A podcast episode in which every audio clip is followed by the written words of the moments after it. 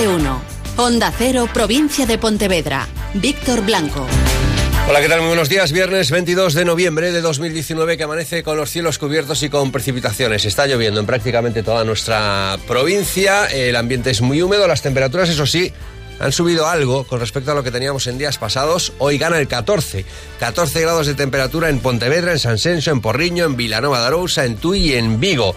8 grados de temperatura en Lalín, 12 en eh, Caldas de Reis y Pontareas y 15 grados de temperatura en la localidad de Bayona, que tiene a esta hora la máxima. Las lluvias serán las protagonistas durante la jornada de hoy, también mañana por la mañana, se espera una tregua por la tarde y el domingo vuelve a entrar un nuevo frente. Alberto Romero, Meteo Galicia. Una borrasca que se sitúa precisamente en el mar Cantábrico va a dejar en toda España, así ya lo generalizamos, lluvia y lógicamente en Galicia. Y vientos fuertes de componente oeste que girarán al noroeste. Primera mitad del día del sábado en la comarca de Vigo es cierto que tendremos aún cielos eh, con alternancia nubes y claros y chubascos de tipo intermitente. La tendencia, ¿cuál es? Que vaya menos esos chubascos. Eso no quiere decir que pueda registrarse algún chubasco en las primeras horas de la tarde. De ahí a que tengamos un 40% de posibilidades de lluvia en Vigo aún durante esa tarde. Después, ya el domingo, pues va a ser una jornada donde un nuevo sistema frontal dejará lluvias generalizadas a lo largo del día. Hay un alto nivel de ocupación hotelera en la ciudad de Vigo. Mañana se inaugura el alumbrado. Se pone en marcha el alumbrado de Navidad, esos eh, millones de LEDs eh, que iluminarán la ciudad de Vigo, la puesta en marcha también de la Noria, la puesta en marcha de esa calle Disney decorada con motivos de Frozen 2 y la puesta en marcha pues ya del árbol gigante que es uno de los emblemas de la Navidad viguesa. La ocupación hotelera está ya al 100% en el puente del 6 de diciembre, el resto de fines de semana alta, pero no llega ni mucho menos al 100%. Otra de las actividades que más éxito tuvo en las Navidades del año pasado fue el autobús turístico que recorre todas las zonas iluminadas de la ciudad y que este año, ante el éxito del pasado, tendrá bastante más eh, periodicidad. Escuchamos al alcalde de Vigo, Abel Caballero. El bus turístico arranca en la ciudad el próximo domingo. A las seis y media de la tarde, desde Policarpo Sanz, allí al ladito de la Puerta del Sol, inicia sus recorridos.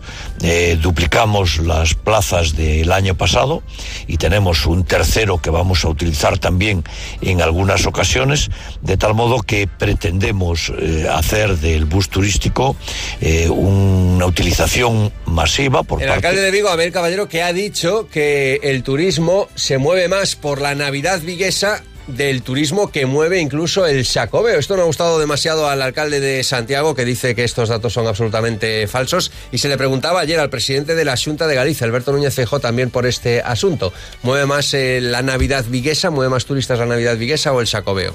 entrar nunha especie de comparación ou de competencia entre as luces de Navidade dunha cidade e o Camiño de Santiago me parece tan absurdo que eu non vou a entrar nese plantexamento. Oxalá que o Nadal sexa un éxito en Vigo, oxalá que o Nadal sexa un éxito en todas as cidades galegas eh, oxalá que o Xacobeo sexa un éxito a pesar de algún regidor municipal. Faltan siete minutos para las ocho y media de la mañana. Está Diego García en el control técnico.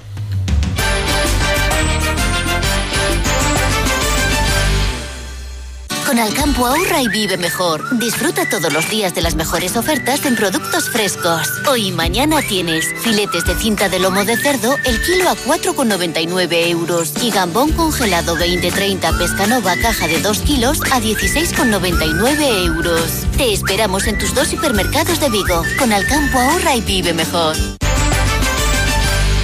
Corren buenos tiempos para la factoría viguesa del grupo PSA Peugeot Citroën. Se dispara la producción por la alta demanda de todo, del todo camino. Prevé rebasar los 400.000 vehículos este año y el próximo 13 de diciembre anunciaba el director de la factoría viguesa, Ignacio Bueno, que comenzará a fabricarse el nuevo Toyota, la nueva furgoneta Toyota.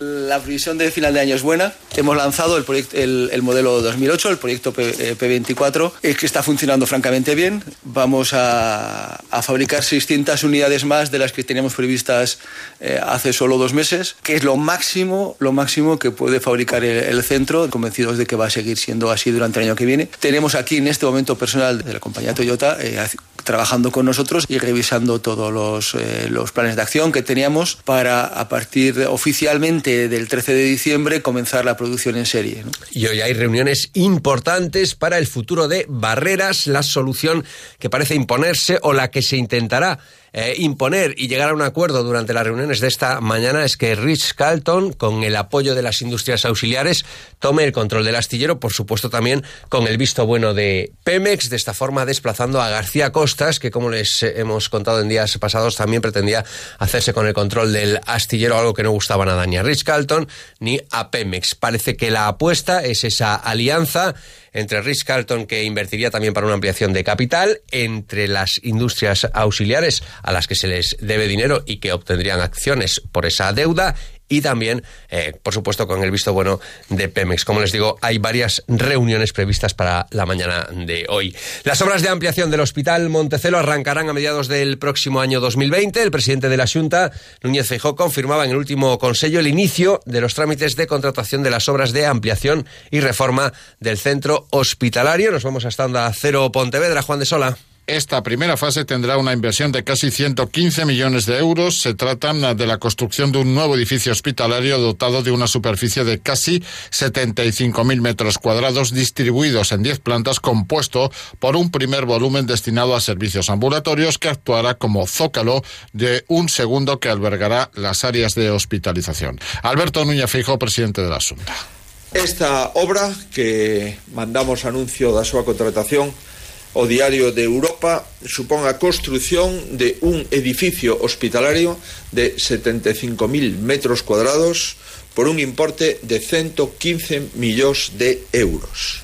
Deixaremos para despois a segunda fase que é a remodelación das actuales instalacións do hospital por un importe de 25 millóns de euros. Esa segunda fase consistirá en la reforma del actual edificio hospitalario y parece que la Administración Autonómica destinará un total a esta ampliación de Montecelo de 140 millones de euros. Por cierto, unas obras eh, que permitirán prestar servicio a 26 ayuntamientos y a 300.000 personas durante los próximos 50 años. La creación de unos 4.000 puestos de trabajo y una inversión de 800 millones de euros son las cifras que manejan los eh, promotores del Gran Centro Comercial Porto Cabral. Llevan ocho años intentando instalarse en la ciudad de Vigo. De momento no han obtenido las licencias ni los permisos necesarios. La anulación del Plan General de Ordenación Municipal ha tenido mucho que ver con eso.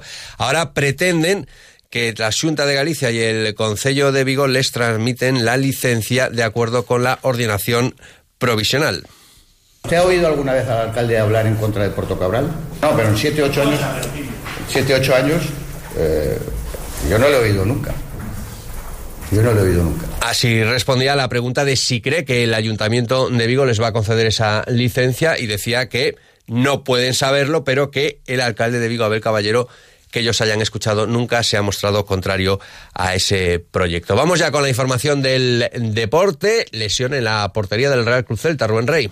Dos, tres semanas de baja para Rubén Blanco del susto del pasado martes con la lesión de rodilla, que en un momento dado incluso se temió la posibilidad de una rotura de ligamentos. Al final se queda en un esguince del ligamento lateral interno grado 1-2, del mal el menos, dos, tres semanas por tanto de baja. Se pierde el partido del domingo ante el Villarreal. El siguiente en casa ante el Valladolid podría reaparecer el 8 de diciembre en Butarque frente al Leganés. Hoy viernes quizás tengamos alguna pista más en torno al estado físico, a la evolución de los jugadores, del resto de jugadores lesionados. En principio lo tienen muy difícil para estar en Villarreal, tanto Rafinha como Junca. Algunas posibilidades más para Santi Mina o Kevin Vázquez, el eh, Celta, que no gana a domicilio desde el 8 de diciembre del año pasado. La última victoria fue precisamente en ese estadio de la Cerámica 2-3, todavía con Miguel Cardoso en el banquillo. Además, en Segunda División B.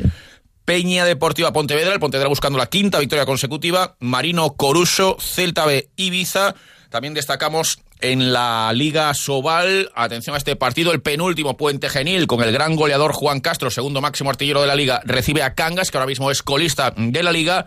Mientras que en femenino, partidazo en Porriño, donde el conserva Sorbe recibe al todopoderoso Rocasa el Guardés viaja hasta Alcobendas. Y vamos con nuestra cita diaria. Muy buenos días, Víctor. Nos vamos a la mejor noticia del día, la oportunidad de carnicería para hoy viernes. Las oportunidades para hoy son... En todas las pizzas y picolinis congelados Buitoni, 20% de descuento. Y en carnicería, chuletas de contramuslo de pavo kilo, 4 euros con 85 céntimos. Solo hoy y solo en Gadis. Gadis, empresa colaboradora con el acontecimiento Xacobeo 2021. Continúa más de uno.